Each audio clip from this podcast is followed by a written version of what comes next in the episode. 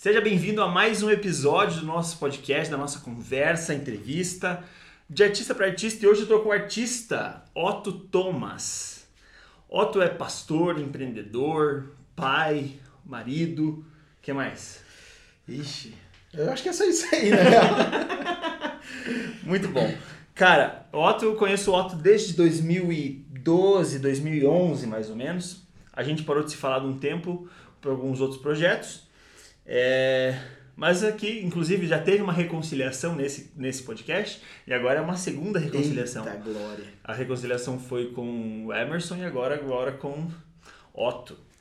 Otto, ele é pastor hoje da... É Be The Church agora, né? Be Antes era Church. Be Web Church, não era? É, o que acontece? É, há 10 anos atrás, na verdade, ano que vem faz 10 anos, eu comecei um, o projeto chamado Be The Church, que era entregar comida para morador de rua. Uhum. E daí eu entregava comida, daí na outra entregava moletom, é, meia, cobertura, essas coisas. Daí, quatro anos atrás, eu fui para Guatemala e daí eu tive um insight de fazer um culto online, antes das igrejas fazerem um culto online específico. Antes do foco ser online. Ou antes do foco ser online. E daí eu comecei, o engajamento era muito bom. Uhum. A gente tinha dias que a gente batia 500, 600 pessoas na live do Facebook, mais uma galera no YouTube e depois quando a gente começou a fazer no Instagram também. E daí era só web. Daí por alguns motivos a gente saiu do lugar que a gente fazia web Uhum. e foi pro meu café, onde a gente fazia na parte de cima do café. Então o café rolava na parte de baixo e na parte de cima tinha como se fosse uma sala, assim, cabia umas 100 pessoas e fazia um cultão lá e online também. Daí a pandemia veio, deu uma paradinha, daí quando voltou agora, a gente voltou para um espaço maior, que era numa antiga balada de Curitiba, Boa. no Yankee. Inclusive, esses 10 anos atrás foi quando você veio trocar uma ideia comigo e falar do projeto. Isso aí. Que você precisava de um cara para filmar, não sei o que, queria fazer não sei o que, uma parceria. E eu, na época, tava com outras coisas, não, não me interessei e, e a gente. Isso aí. Eu acho que desde então a gente não se fala. Não, você foi. Você tava em 2013 no meu casamento, tudo. É, né? É. É, porque o- a parte da filmagem ela veio depois, né? Então 10 anos atrás começou a entrega e uns 3, 4 anos depois começou o filmado, o gravado. É, eu acho que era. Eu acho que você. era. Ah, tá. 2013, Tá, então era isso aí. Então tá, 2014. era isso aí. Boa. Show de bola. Otto, Otto desde, desde muito cedo tá sempre nos palcos, sempre à frente, sempre como um líder. Então, que- o que, que te levou a isso, cara? Teve algum momento na tua infância que você decidiu ser um líder? Você foi imposto como um líder da sociedade? Por que isso? Cara, você falando agora me lembrou. O que que acontece? Meus pais eles sempre tiveram churrascaria. Certo? Daí Muito você- boa, inclusive. Muito boa e você entende meu porte físico agora, né? Você que tá entrando, ah, um menino gordinho tão bonito assim. É, meu pai era dono de churrascaria bem cedo. O que que acontecia? Tinha algumas churrascarias do meu pai, que era aquela churrascaria que você chegava, era o espeto corrido, era tipo dois filhos de Francisco. O espeto rodando e os caras cantando na frente. E tinha uma das churrascarias que tinha como se fosse um palco, e o cara ele tocava lá, e eu tinha assim, 6, 7 anos de idade. Enquanto o cara tocava, às vezes eu pegava um cavaquinho e ficava fingindo que tava tocando. Às vezes fi- fingia que tava cantando junto. Às vezes eu fazia abertura. Meu pai tinha comercial de televisão que ele fazia e meu irmão participava. Então a churrascaria, não que ela me puxou para esse meio artístico, mas eu sempre me identifiquei, eu sempre gostei. E sempre eu acho que, que isso está em evidência. Quando eu falo meu pai, é meu padrasto. E hoje eu vejo que talvez aquela questão lá no início de querer estar em evidência era para cobrir algumas coisas. Por quê? Porque eu sabia que o meu pai biológico não tava. Então, às vezes, eu queria maquiar uma alegria que talvez eu não tinha na época. Entendeu? Caraca. Então, hoje eu olho para trás assim, eu vejo vários traços. Eu sempre na, na escola gostava de fazer teatro. Sempre na escola, todo mundo fazia o trabalho e falava: Meu, você faz o trabalho e eu apresento. Por quê? Porque as meninas não queriam apresentar. Elas queriam só fazer e tinham vergonha de falar. Eu falava, eu falo e eu não gosto de estudar. Então a gente tem a combinação perfeita. Então eu sempre fui o menino que apresentava tudo. Boa. Eu sempre gostei de falar. Boa. Então, se eu pudesse falar qual é uma das minhas artes hoje, é falar, é a oratória. Tanto que ontem eu dei uma aula no, no Bible College sobre homilética, que a homilética é a arte do pregador, é a arte de pregar. Então, e qual que é a arte da pregação? É você agradar quem está te ouvindo. E daí ontem eu, eu falei na aula o seguinte, o você agradar quem tá te ouvindo não é o teu discurso que tem, que tem que agradar. O que tem que agradar é a forma A que forma. você vai falar. A performance, o jeito que você fala, a tonalidade, a roupa que você usa, o jeito que você respira. Tudo isso é uma arte. Eu falo pra eles, todo mundo acha que falar no público é fácil. Mas quando você chega pra falar, se você não tem a técnica em si, talvez não, não seja tão fácil quanto as pessoas pensam. Bom. Então, eu vejo hoje que durante vários momentos da minha vida eu fui colocado pra ser o cara que falava. E por eu não ter muita vergonha, eles sempre me chamavam, às vezes pra. É, por exemplo, na igreja que eu ia, eu fazia os 30 minutos antes de uma conferência, que era o momento que a galera ficava se divertindo, dançando Sim. jazz dance. Eu fazia colônia de férias, eu ajudava com os adolescentes, eu fazia retiro para adolescente. Então eu sempre fui muito desinibido nessa parte. Hoje eu já pego toda essa presença de palco para dar palestras, ou pregações, ou enfim, o que é me colocado para fazer também. O que começou como uma falta, uma brincadeira numa churrascaria, É se transformou talvez na sua. Talvez não, né? Com, É. com certeza no- na sua principal Atividade. atividade, a É principal atividade da tua vida. Hoje é a principal atividade da minha vida é essa. Então, final de semana eu tava, tava pregando, esse final de semana eu vou, vou pregar de volta.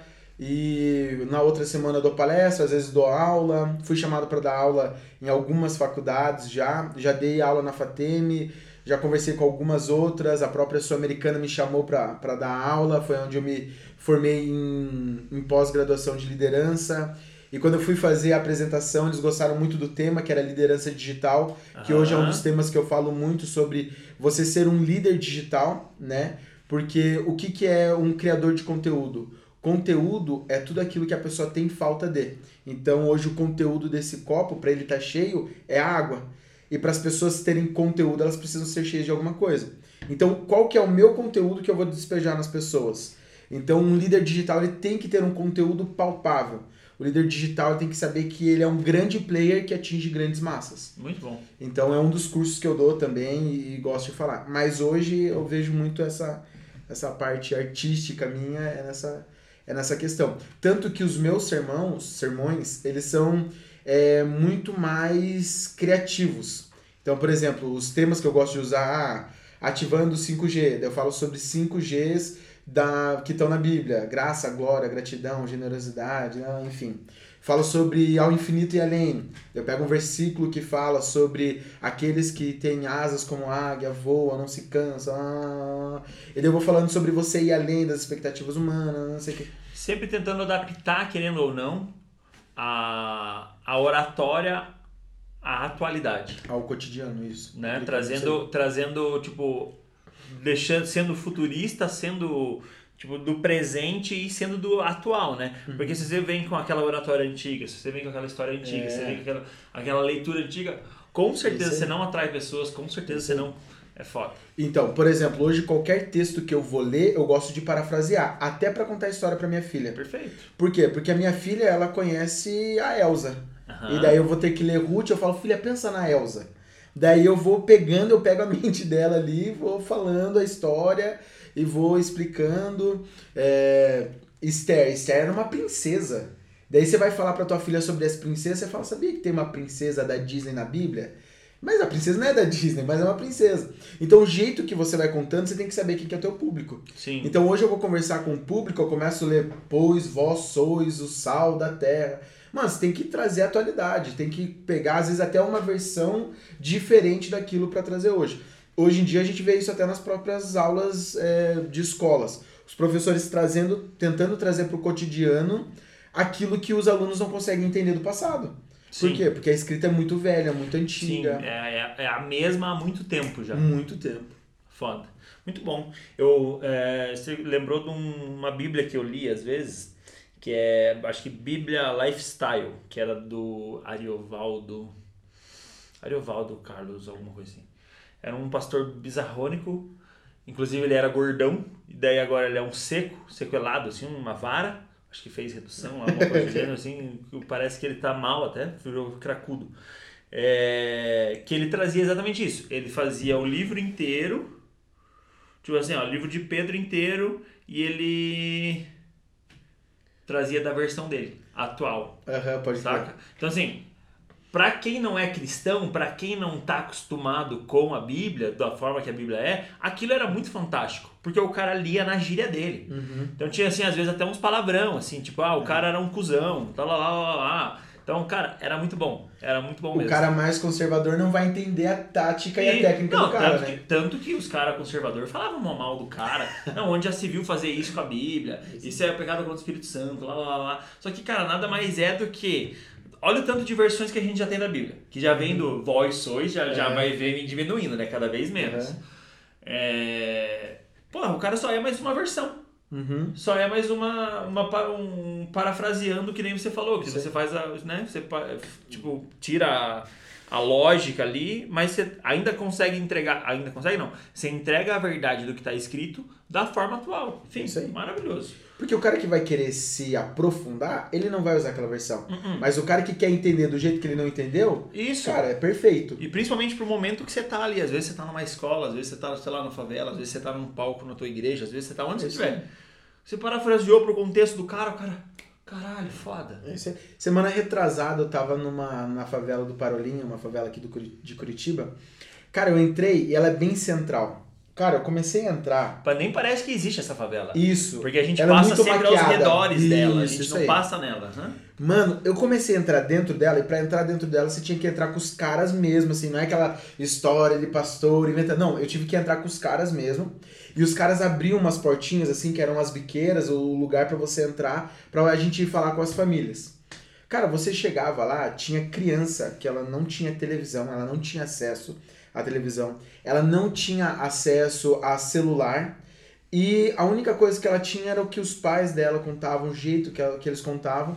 E a gente começou a contar, falar pra eles ali e tal, e contextualizar eles de algumas coisas. Então, hoje, cara, é bem isso. Se eu não chego na linguagem deles, eles não vão entender. É aquela mesma tática que muitos psicólogos eles falam. Quando você vai conversar com teu filho, se agacha e fala na altura, Altura. dele. Por quê? Porque ele vai receber muito mais aquilo no coração dele. Então, hoje, o jeito que você fala é muito diferente. Pode ver uma pessoa que ela vai te mandar uma mensagem no, no, no WhatsApp. Você não sabe o tom de voz daquela pessoa. O jeito que ela está escrevendo. Às vezes ela escreveu de um jeito e você leu de outra. Então, às vezes, você está tentando falar alguma coisa que a pessoa do outro lado está interpretando de outra. Então, por isso que eu vejo que a oratória é, sim, um- uma arte gigantesca que às vezes você vai ver um- um- a mesma mensagem de pessoas diferentes e uma você entendeu completamente e a outra não. É, você até odiou. É, isso aí. Você fala, mano, o cara não, não falou o que eu, que eu pensei que ele tinha falado. É. Então é, é A zoado. mesma mensagem, mesmo, só o cara só mudou a forma de falar, de, de passar pra você, você. Uau! Isso aí. Não é à toa que o David Leonardo faz sucesso pra todo mundo. E Grande não, Dave, um beijo. E não só pra quem é cristão. Isso aí. Na real, eu acho que ele faz mais sucesso ainda pra quem não é cristão. Sucesso na forma de dizer, né? Tipo, ele consegue alcançar mais pessoas que não são cristãs do que pessoas que são cristãs, porque ele traz uma leveza ainda muito maior. E você fica, cara, é isso, tá ligado? Uhum. É É, tipo, é, é essa pureza, é essa simplicidade aí. É isso Muito aí. Bom, caralho. Muito di- diferente de outros pastores que trariam o mesmo texto, a mesma mensagem, a mesma forma, agressivo. E também atrairiam muitas pessoas, também conquistariam muitas pessoas, converteriam muitas pessoas. É. O, o que eu sempre gosto de falar é que a minha teologia ela é embasada em Romanos 8.1, que fala que não há condenação para aqueles que estão em Cristo Jesus. Cara, não é meu papel, nem o papel de ninguém trazer a condenação. Porque isso o diabo já vai trazer.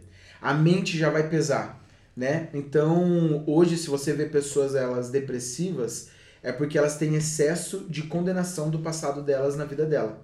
Uma pessoa ansiosa, ela tem excesso de futuro na vida dela.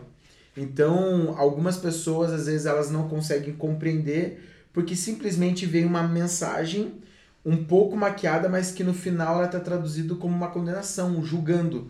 E hoje o que o mundo mais tem é julgamento. E o que as pessoas menos querem é isso. Então, às vezes você olha lá um cara que ele tem tudo para ser cristão e você fala bem assim, pô, mas o cara não pode ir na igreja porque simplesmente ele faz XYZ, porque ele fez tatuagem, ou porque ele tomou uma cerveja, ou porque ele não é hétero. Cara, não é você que julga quem vai ser salvo, quem não vai ser salvo. Então, as pessoas elas têm que parar de apontar o dedo, elas têm que começar a estender a mão. Então, o jeito que você vai falar não tem que ser um jeito apontando o dedo. Porque toda vez que alguém fala pra você apontando o dedo, você que já é um pouco dessa geração mais elétrica, você não vai receber aquilo ali. Você vai escutar uma pessoa que ela vai vir, ela vai te estender o braço vai falar: "Vem, vem comigo". Então, quando você quer abraçar alguém numa fala, você tem que mostrar talvez o que ela tá fazendo de certo ou errado de uma maneira com amor. Porque daí agora puxando pro crentez, cara, você pode falar o que for, mas quem vai convencer a pessoa é Deus. Sim. Né? Então, no final das contas, assim, só passe a mensagem que você tem que passar. Boa. Você acredita que todo mundo pode se- ser um bom orador? Pode ter uma boa oratória? Eu acho. Por quê? Porque daí a gente tem dom versus habilidade, Certo. né? Uma pessoa que tem dom e ela não pratica, ela pode ser pi- pior do que uma pessoa que tem habilidade e pratica, Boa. né? Então vamos pegar o exemplo clássico Messi e Cristiano Ronaldo, Sim. né? Então você pega aí duas pessoas, um tem dom nítido e outro tem o habilidade nítida. Só que a pessoa que ela é tímida, o que que eu conheci um, um famoso esse final de semana agora, né? E, mano, ele fazendo o show dele, você fala, mano, o cara é não sei o que, pá. O cara no palco é 100%. E daí o cara conversando com você, o cara é um pouco mais tímido. E daí eu falei, mano, mas como que você consegue lá no palco? E assim, amigo, não é que ele é soberbo, que ele não quis conversar comigo, vou falar o nome dele, Wesley Safadão. Daí, mano, não é porque eu, eu- ele tá tímido que ele é uma pessoa que ele é fechado. Uhum. Não. Ele falou, ó, ali eu me esforço, ali é algo que eu faço, eu entrego, gosto de fazer, gosto de cantar, mas eu aprendi a ser isso. Pode crer. Então, no palco eu subo, é igual o cara que você conhece lá, um, um, um humorista. Você vai sentar com o cara e você vai ficar assim, ó. Esperando, né? Lança, lança. Vai, Manda braba, tá ligado? Lança aquela nova O aí. cara não vai ficar te falando piada É. 24 horas por dia, tá ligado? Então, assim, o que a gente precisa entender? Cara, às vezes não é você a pessoa mais extrovertida do mundo. Mas não é porque você é uma pessoa tímida que no palco você não pode ser um leão. Perfeito. Entendeu? Muito bom. Então, então, às vezes a pessoa ela olha assim, não, mas eu sou tímido, eu sou introvertido. Não. O palco ali, ele é o momento onde você vai estar trabalhando. É o teu trabalho. É a mesma coisa que se um cliente chegar pra você e ele perguntar lá na farmácia como que faz o remédio, você vai ter que chegar a explicar. Os teus clientes são todos aqueles que estão te assistindo também. Boa. Entendeu? Então, assim, não acredito que exista alguém que não queira. É que não consiga. É só se ela não quiser. Ela só não vai conseguir falar se ela não quiser treinar o que ela, o que ela faz. Por isso que tem os três E's. Estude, estimule e... Nossa, esqueci o terceiro E. Estude, estimule E esqui.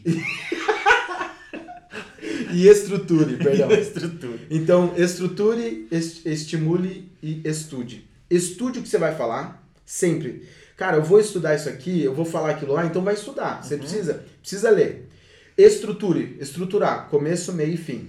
Primeiro ponto, segundo ponto, terceiro ponto. Já vai te ajudar, já fez um esqueleto. E por último, você estudou e estruturou, cara, começa a treinar no banho, começa a treinar no carro, começa a treinar com o filho. Coloca os dois filhos, o ursinho ali, começa a falar pra eles. E você vai treinando. Toda mensagem minha, toda palestra que eu vou dar, eu sempre treino com a minha esposa, com a minha filha, no meu carro, no banho, sozinho, com um amigo. Às vezes eu tô na roda de amigos, eu pego um ponto e começo a falar. Eu vou na outra roda de amigos começo a falar outro ponto. E vou falando. Por quê? Porque eu preciso estimular. Por mais que eu saiba, às vezes, falar, se eu não estudar, se eu não eh, estruturar e eu não estimular, talvez você não vai conseguir arrumar isso aí, entendeu? Boa. Então é bem importante. Você acredita então que talvez a gente subir no palco e se transformar num leão, talvez seja é, um momento da gente acreditar que a gente tem várias, vários de nós em nós mesmos? Eu acredito. Porque o cara é tímido, aí ele sobe no palco e ele, pum, arregaça, faz o show e lança e conversa e não sei o quê. Mas na vida real ele é tímido. Você acredita que existe essa face, essas várias faces de um próprio, de um, de um único ser humano? Cara, não faces no sentido sim. tipo, pô, esse cara tá sendo um puta de um mentiroso, um puta de um safado. Duas caras. Isso, não, não, não, pode não, crer. nesse sentido. Cara, vamos. Assim, eu gosto muito de física quântica. Uhum. Então, se eu for pra um lado muito quântico, a gente vai pirar aqui demais, tá ligado? Mas voltando pro que você falou ali. Por exemplo, as pessoas falam, ah, todo mundo tem as cinco linguagens do amor e você tem uma específica. Eu acredito que na vida pode mudar. Pode ter um tempo na minha vida que eu gosto de receber presente. Pode ter um outro tempo E na minha vai vida alterando, né? isso, que eu posso gostar de receber serviço, que eu posso gostar de carinho, de afeto, de palavras de afirmação, mas não sempre a mesma coisa. Perfeito. Então, eu acredito que sim, as pessoas, elas são. é, O que, que define a minha identidade? Personalidade. Uhum. Personalidade é o quê? Conjunto de qualidades. Resumiu. Quem disse que uma qualidade não é eu ficar quieto, eu ser tímido? Cara, às vezes o você ser tímido te faz ser uma pessoa misteriosa. Sim, não, pô. Entendeu? Ser tímido é uma qualidade muito grande. As pessoas Sim. às vezes tiram, é, tiram essa pira de que ser tímido não é uma qualidade ou que Isso. você tem que parar de ser tímido. Tem nada, mano. Isso aí. Porque quando você precisar não ser tímido, você vai não ser tímido. Entendeu?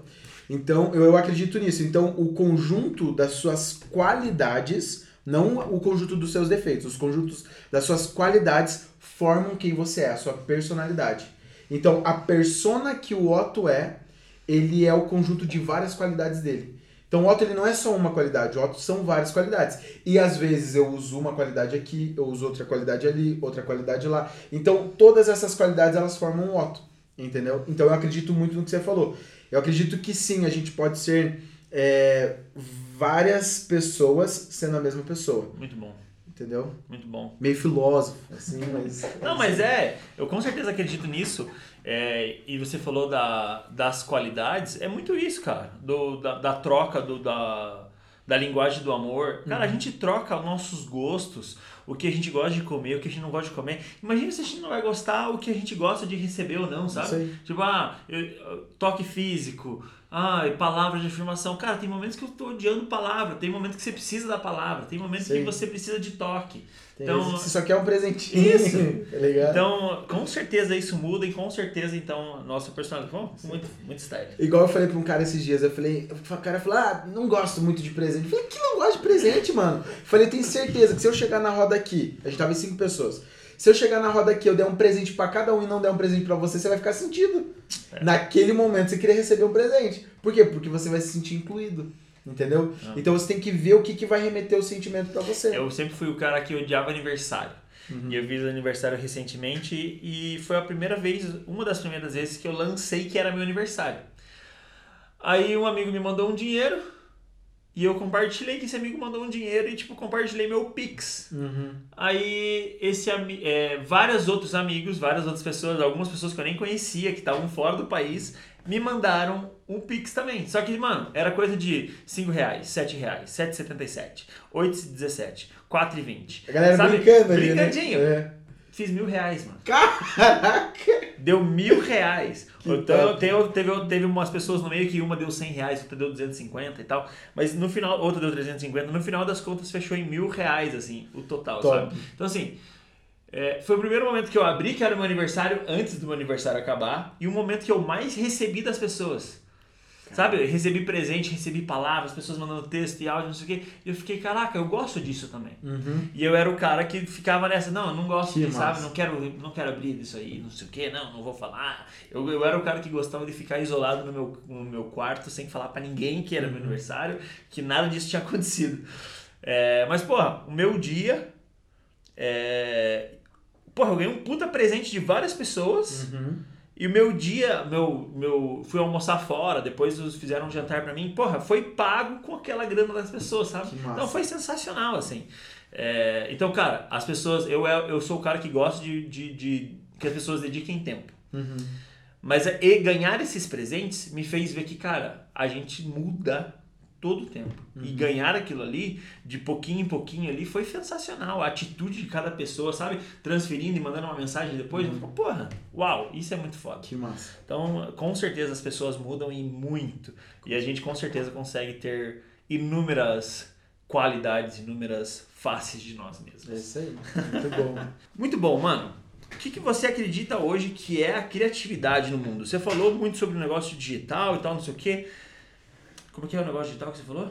Liderança É, digital. lider- Liderança digital. O que, que você acredita que é a criatividade? Não trazendo para um universo digital só, Tá. mas para o universo como um todo. Eu acredito que não exista mais um universo Tá. como um todo e um universo digital só. Eu acredito que tudo já é um digital muito grande. A não ser quando a gente, você que nem você falou da periferia lá que você foi, e você viu pessoas que não estão incluídas zero ao mundo digital, né? É, o que, que você acredita que é a criatividade no que a gente vive hoje? Boa.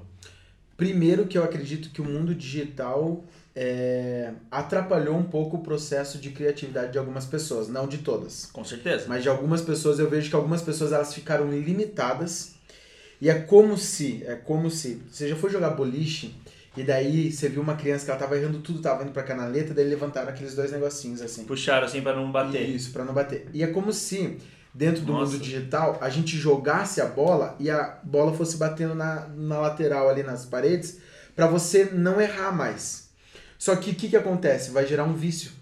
E daí quando eles tirarem a canaleta, você vai jogar de qualquer forma porque você sempre vai achar Você- que vai chegar em vai ser- forte. Então, hoje, a internet ela te vicia a você ser um preguiçoso criativo. Então, por exemplo, eu tenho uma empresa de marketing digital, né? E o que que acontece? O que que eu falo pro meu time? Cada pessoa tem um processo criativo diferente. Quando eu vou para a natureza, eu tenho uma sensibilidade criativa. Quando eu tô na minha casa lendo um livro ou procurando algumas referências, eu tenho outro processo criativo. Quando eu tô num avião, quando eu tô num banho, quando eu tô num lugar que eu tô desligado de tudo, eu tenho outro processo criativo. Para mim, criatividade é percepção de mundo. Boa.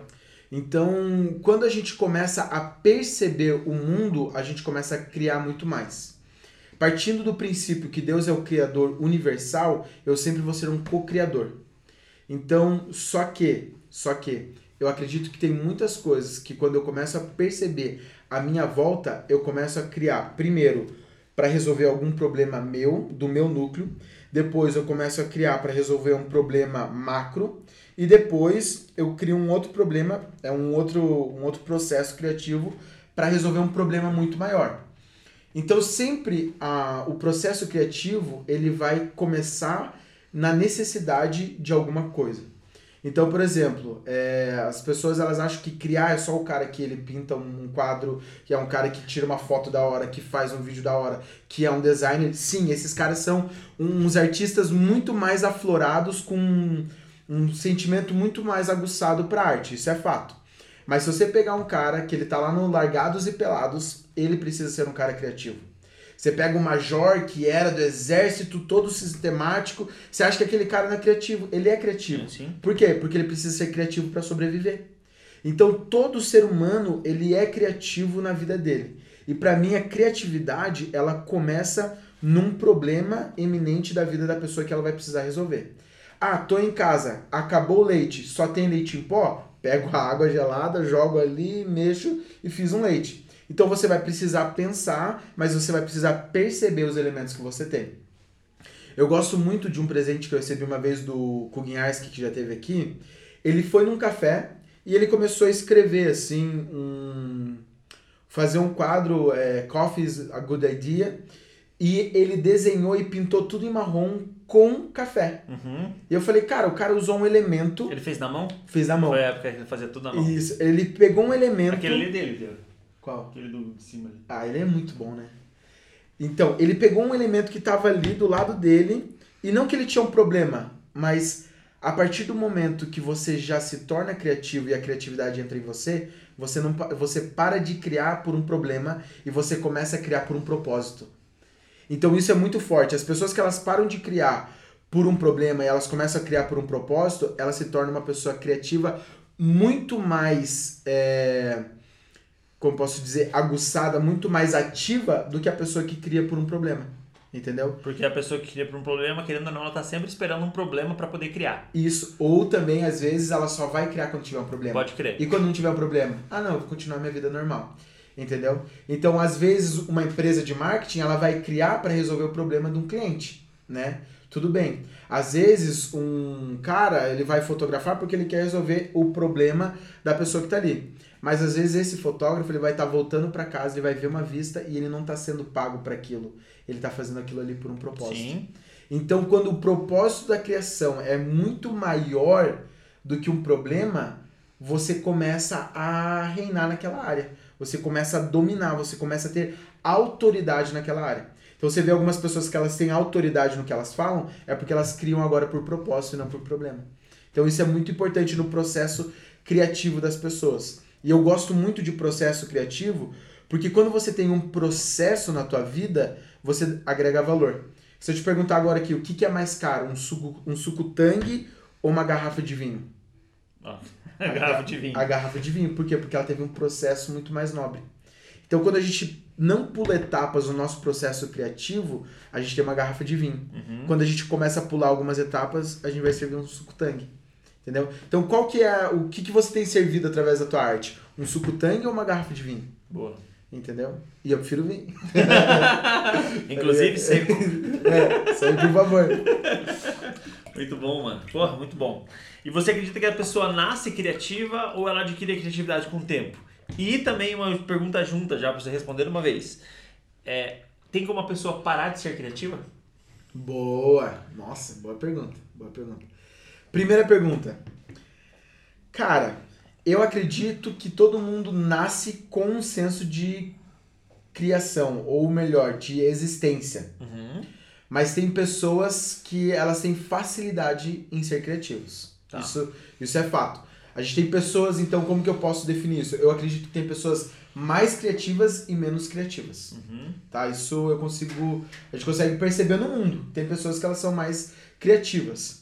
É, então, se eu pegar uma pessoa, às vezes, que ela não nasceu tão criativa, ela pode gerar essa habilidade de ser criativa nela e boa. Mas eu acredito que tem pessoas que elas têm facilidade para ser criativas.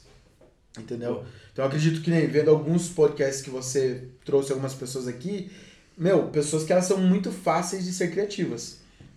Tem outras pessoas que elas se forçam a ser criativas e às vezes entregam o mesmo resultado, né? Não tem problema nenhum. Porque às vezes uma pessoa lá tá assistindo a gente e fala, pô, mas eu não sou tão criativo, então eu não vou mais criar nada. Não, às vezes você se esforçando para ser uma pessoa criativa, você vai entregar o mesmo resultado.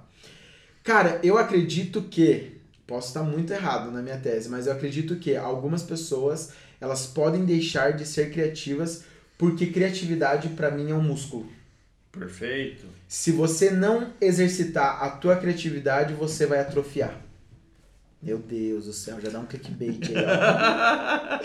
tá ligado? Então eu acredito muito que a pessoa, se ela não exercitar a criatividade dela, ela vai acabar atrofiando aquele músculo de criatividade. Entendeu? Por quê? Porque tudo aquilo que você vai exercitando, tudo aquilo que você vai é, pegando para fazer, você vai gerando ali uma, uma intimidade com aquilo. Então, por exemplo, a gente vai pegar lá um criador, né, um creator. O cara, ele é um designer. Se ele não tiver fazendo ali todo dia, se ele não tiver algumas ferramentas, se ele não tiver algumas coisas no dia a dia dele é, indicando ele para fazer aquilo que ele faz, ele vai acabar enferrujando. Então você pega lá o design e fala, putz, dei uma enferrujada. Então, cara, é por quê? Porque você não exercitou a tua criatividade. Boa. Mas existe a memória muscular na física, né? No, no mundo físico. E eu acredito também que a pessoa que quando ela volta, uma pessoa que já foi muito criativa, ela volta muito mais rápido a ser criativa também. Boa. Entendeu? Então eu acredito que ela pode deixar de ser criativa, mas nunca eu acho que a cri- criatividade vai morrer nela. Entendeu? Ah, deixei de ser criativo. É, por exemplo, tive algum problema, peguei Covid, fiquei mal, é, fiquei um pouco depressivo e parei de criar. E do nada me veio uma luz, me veio um respiro, me veio um fôlego e agora, e agora quero voltar. Você não é uma pessoa que vai parar de ser criativa agora nunca mais vai poder ser, não. Agora você volta a ser criativo. Mas talvez por aquele período você não foi criativo, né? Então, isso é muito importante da gente colocar na balança também. Boa. Você tem alguma forma que você leva a criatividade ou trabalha a criatividade dos seus filhos hoje? Tem. Cara, eu. Eu pergunto isso porque é, porque você falou que tem pessoas que são mais criativas, né? Dá pra, é nitidamente pessoas que são mais criativas. Ao meu ver, vamos comparar talvez então com a história que você começou contando. Que você começava, tinha o palco, tinha a cantoria lá, não sei o que, não sei o que. Você estava sendo estimulado. E você via aquilo e você queria mais, e queria Aham. aparecer, não sei o que, não sei o que, queria se mostrar, queria estar ali. E as pessoas às vezes acham ruim que o negócio de ser metido. Puta, é bom ser metido, sabe? Porque sendo metido que você conseguiu, É, tipo, sim. subir no palco lá e meter ficha. Sim. É, é que nem comigo, sendo metido que eu consigo gravar vídeo na rua, sendo metido que eu consigo fazer foto na rua do jeito uhum. que eu uhum. faço e tal. É, sem muito problema de, de passar vergonha Isso, ou de, né, ou de ser um, um otário para algumas uhum. pessoas. É, então, assim, direta e indiretamente, seus pais estimularam você porque eles te deram abertura para que você pudesse fazer aquilo. Uhum. Então, você se tornou hoje um dos ótimos oradores, um dos melhores oradores do Brasil, um dos melhores palestristas do Brasil. Meu Deus do céu. e o que, que acontece hoje que você faz para que suas filhas sejam criativas? Ou seu, suas filhas não, né? Sua, sua filha e seu filho. É, existe alguma coisa que você já percebeu neles que daí você já trabalha isso? Ou existe alguma coisa que você já, tá, já tem feito para, hum, vamos trabalhar essa área aqui para que eles possam estimular cada vez mais? Uhum, boa. Cara, a Antonella, pegando ela, porque ela já é, o outro é recém-nascido, né? O Donzinho. Mas a Antonella, ela ama música desde criança. Eu lembro um dia que a gente tava na casa é da É que ela já cresceu, já é adulta já. Né? Isso, é. Desde. É, mas parece, o jeito que manda lá em casa. É, a gente tava na casa de uma amiga nossa, e daí a gente tentava colocar brilha, brilha, estrelinha, tentava colocar todas as músicas que ela não gostava. Do nada, essa nossa amiga. E ela não parava de chorar, colocou Coldplay ela parou e ela ficou ouvindo o Coldplay. Eu falei, não, cara, não pode ser. Daí a gente trocou, colocou a outra, ela começou a chorar. Foi lá, colocou outra do Coldplay, daí ela gostou. Daí a gente selecionou umas 4, 5 músicas assim que ela parava de chorar quando a gente colocava para tocar. Uhum. Assim, ó, era muito louco. Não sei se ela gostava do timbre, não sei se ela gostava da entonação da voz, da música, alguma coisa acontecia que fazia com que ela parasse. Beleza. Depois de um tempo ela foi crescendo e ela sempre gostou muito de música e de dança. Então sempre uma, duas vezes na semana eu coloco uma música lá e eu danço com ela. Às vezes, às vezes a Giovana dança com ela. Por quê? Porque a gente sabe que ela gosta de dançar. Ou ela gosta de música. Ou às vezes, enfim. A gente sabe que ela tem uma conexão com a uhum. música. É, outra coisa que eu gosto de estimular nela é a parte criativa daí dela criar. Eu sempre, quando eu posso, eu compro aqueles livrinhos de tinta para ela pintar, não de cera, mas de pintar, para ela ter a sensação de pegar a tinta guache, pintar, ver as cores, falar as cores, ela gosta muito disso também. E o que eu comecei a fazer agora, por exemplo, às vezes eu vejo que ela tá assistindo, ela gosta de assistir as crianças brincando com algum brinquedo. Uhum. E daí, o que eu não gosto é que ela fica muito tempo parada vendo e assistindo a criança. Uhum. Por exemplo, esses dias eu fui lá e comprei uma moeba para ela. Ela chama de slime, né? Daí eu falei, filha, e daí ela começava a ver, ela pegava o slime e ela começava a fazer igual. Então o senso cognitivo dela ia sendo ativado ali para ela ir brincando com o slime ela ir assimilando, ela ir fazendo, e às vezes eu vou fazendo isso aí. E também, fora que às vezes eu levo ela numa pracinha e eu falo para ela me contar a história do que ela quer brincar. Por quê? Porque ela já vai no storytelling dela ali, eu vou entrando no mundo dela e vou fingindo que aquilo ali que ela tá falando tá acontecendo. Então, são várias áreas que eu gosto de estimular ela a ser a protagonista, Boa. né? Então, eu acho que essa é a palavra melhor. Filha, hoje você, não falo diretamente, você é a protagonista, mas eu falo para ela, ó, do que, que você quer brincar? E daí ela vai guiando, vai brincando, vai fazendo, vai falando, e a gente vai, vai seguindo ali. Eu acredito que é um processo que vai mexendo, às vezes, com os sensos dela. Às vezes ela pisar numa areia, às vezes ela pegar numa tinta, às vezes ela pegar num ser que é gosmento ali, que é o, o slime da vida. Mas é ela indo tendo contato para ela ir sabendo o que ela gosta e o que ela não gosta. Boa. Né? Então eu, hoje eu estimulo ela desse, desse jeito. Boa, legal. Massa como é, é legal a gente prestar atenção nessas coisas, né? Que nem porra, a música. Se vocês não tivessem tentando e mudando e fazendo acontecer ali, você não teria prestado atenção que ela é tão assim com a música. Conectada. É, e às vezes acontece isso muito, né, com os pais, porque é, é foda ter filhos. É, você sabe. Uhum. É, as pessoas sabem. então, às vezes a gente só quer acabar com aquilo ali logo e seja o que Deus quiser. Assim, putz, mano, seja o que a criança quiser, eu não, só quero acabar com isso. Uhum. E às vezes a gente não tenta, às vezes a pessoa quer aquilo ali. E, putz, muito legal ter sacado a ideia da música e ter uhum. prestado atenção. Às vezes, não, não que ela precisa ser uma, uma musicista no futuro, mas a música pode trazer a, a, inspiração da arte dela, Isso. a inspiração do trabalho eu dela. Eu sou uma pessoa que no meu processo criativo tem que ter música. Eu coloco música, eu começo a fluir. Cara, às vezes eu posso estar tá onde for, eu coloquei meu fone de ouvido ali, eu começo a criar. É, então, pra mim, eu- eu não sou o cara que entendo de música, mas a música me ajuda a criar. Massa, existe uma. inclusive no filme, do, um livro do storytelling da Pixar. É, eles falam algo sobre. Eu, eu li bem, bem, bem raso, assim. Eles falam algo sobre você escutar as mesmas músicas sempre, ou o mesmo estilo de música sempre quando você está fazendo alguma coisa. Então, ah, você vai fazer uma atividade física. Ao invés de você colocar num, num aleatório, não, você tipo, criou uma playlist onde você vai induzir o seu cérebro, que sempre que você estiver usando essa, escutando essa música, é o momento que você vai estar gastando energia, vai estar gastando e vai tipo render mais. Top. Aí você tem, você fez uma playlist, você tem músicas que você escuta que você faz pra escrever, Pra você, sei lá, é, ou pra fotografar na hora de fotografar da minha parte, ou na hora na, você vai escrever um sermão, ou na hora que você vai dar uma palestra. Então assim, eu tenho essas playlists montadas, inclusive uma delas é a hora do show, que é a hora que eu vou dar porrada no saco de, de areia Tá. lá. Que, mano, não tem. Eu posso escutar qualquer outra coisa. Aquilo ali, aquelas músicas me instigam assim, ó. Arregaçar aquela porra. E dá 15 minutos eu estou inteiro pingando já, porque a- o estímulo foi muito maior. Não foi só, tipo, muscular, foi cerebral também, sabe? Então, o, o, o estímulo cerebral lançou pra todo o seu corpo onde, ó, mano, é agora, é o momento. Então, assim, com certeza, a música traz isso pra nós, sabe? É o momento, cara, mesmo. ó, coloquei o fone, é hora de se inspirar pra escrever. É. hora de se inspirar pra. Putz, com toda a certeza absoluta. Vai, faz sentido. É né? hora de se inspirar pra chorar. Aham. Sabe? Ah, as pessoas colocam música pra chorar. Existe esse momento também. mesmo, aham. Ah, colocam música pra se alegrar. Sim- então, assim, Plan. as pessoas colocam música pra chorar, pra se alegrar, pra transar, pra fazer o que for. Então, Tudo.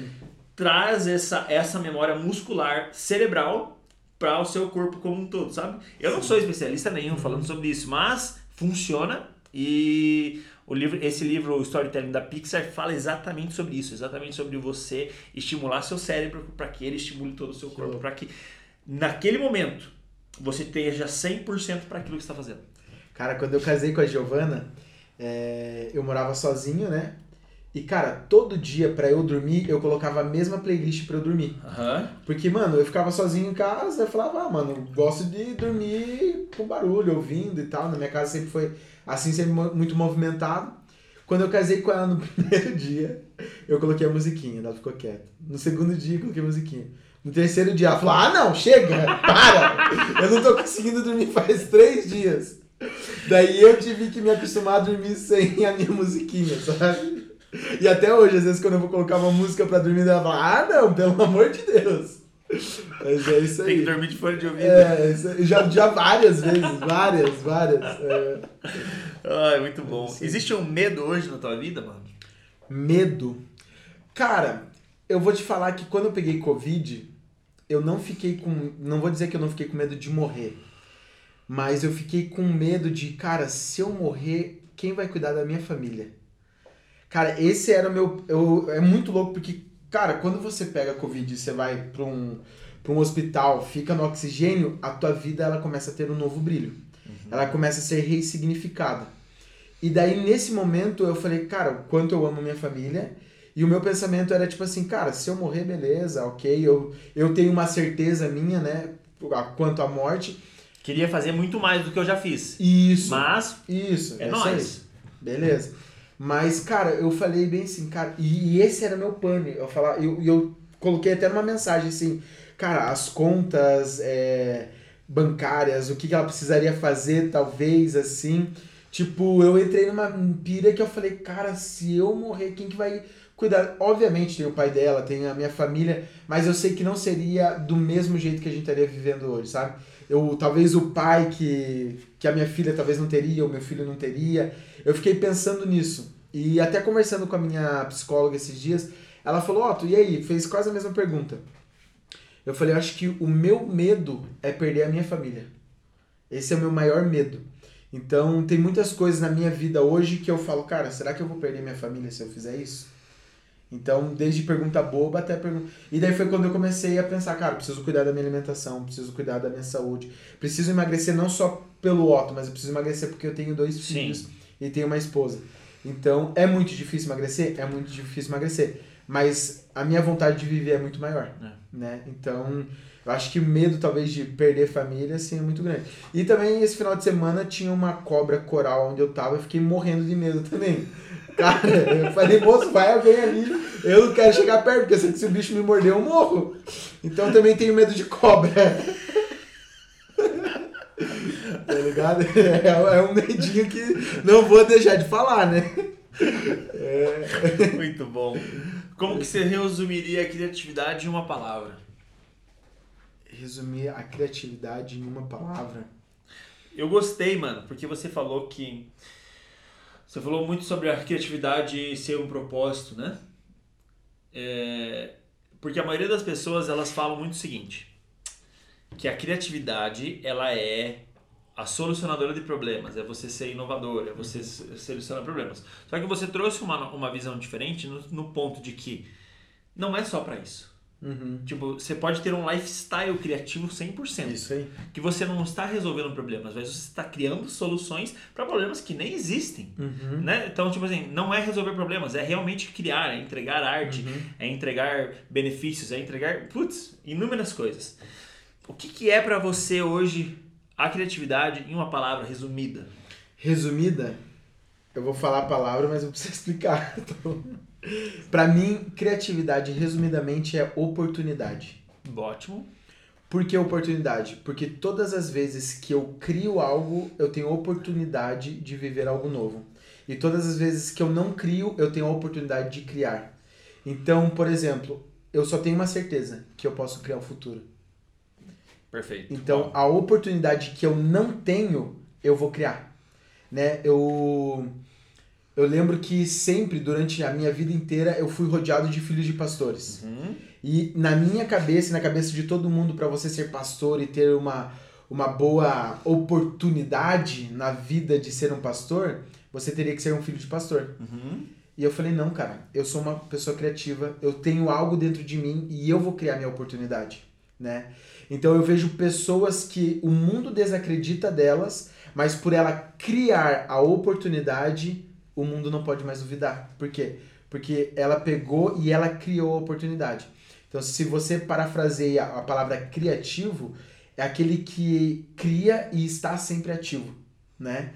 Então, se eu estou ativo criando, eu crio todas as oportunidades que eu preciso. E o maior limitador da minha oportunidade sou eu mesmo. Então, criatividade sempre vai me re- me remeter a uma oportunidade, seja ela a oportunidade que eu tive ou ela a oportunidade que eu não tive. Por exemplo, eu não tive a oportunidade de crescer num lar onde meu pai biológico e minha mãe biológica eram casados. Mas eu tenho a oportunidade de continuar sendo o pai biológico e a mãe biológica dos meus filhos. Entendeu? Perfeito. Então, essa oportunidade eu falo, cara, eu não tive ela lá atrás, mas eu crio ela hoje para os meus filhos. Porque assim, ah, se eu não tive um padrão, eu sou o padrão, Perfeito. né? Então, eu, eu vejo e eu linko nessa palavra por, por essa questão mesmo, né? Então as pessoas falam, ah, eu não tenho oportunidade de mostrar a minha imagem é, para quem eu quero, a minha arte, como que eu vou ter a oportunidade? Porque é, artista, ele precisa de oportunidade, Uhum, né? uhum. Muitas vezes. Então, cria a tua oportunidade. Então, antes de finalizar, eu lembro que quando eu criei o Be Web Church, eu não tinha um culto na igreja que eu pregava. E daí os pastores falavam, o Otto criou um culto para ele pregar. Então, eu criei a oportunidade que eu precisava para eu pregar toda semana. Por quê? Porque eu sabia que se eu falasse toda semana, eu ia melhorando. E eu pregava, brincava, eu pregava para mais de 4 mil cadeiras vazias. Até que chegou um ano depois, eu fiz um evento que tinha 4 mil cadeiras cheias. E daí eu criei a oportunidade. Então, muitas vezes eu preciso ver o futuro, eu preciso ser visionário, mas eu preciso criar aquilo que eu vi também. Então, eu vou criar a oportunidade que eu preciso. Fantástico. Esse é o Chupa Mundo. Chupa mundo. É isso aí. Esse é o Otto Thomas, eu sou o Ricardo Franzen, esse é o nosso de artista para artista. Muito obrigado e até o próximo. Valeu. Pô, mano. Curtiu? Nossa, Que sensacional. bom. Revelador. Revelador, né? É, total. Por trás de uma caixinha gordinha dessa.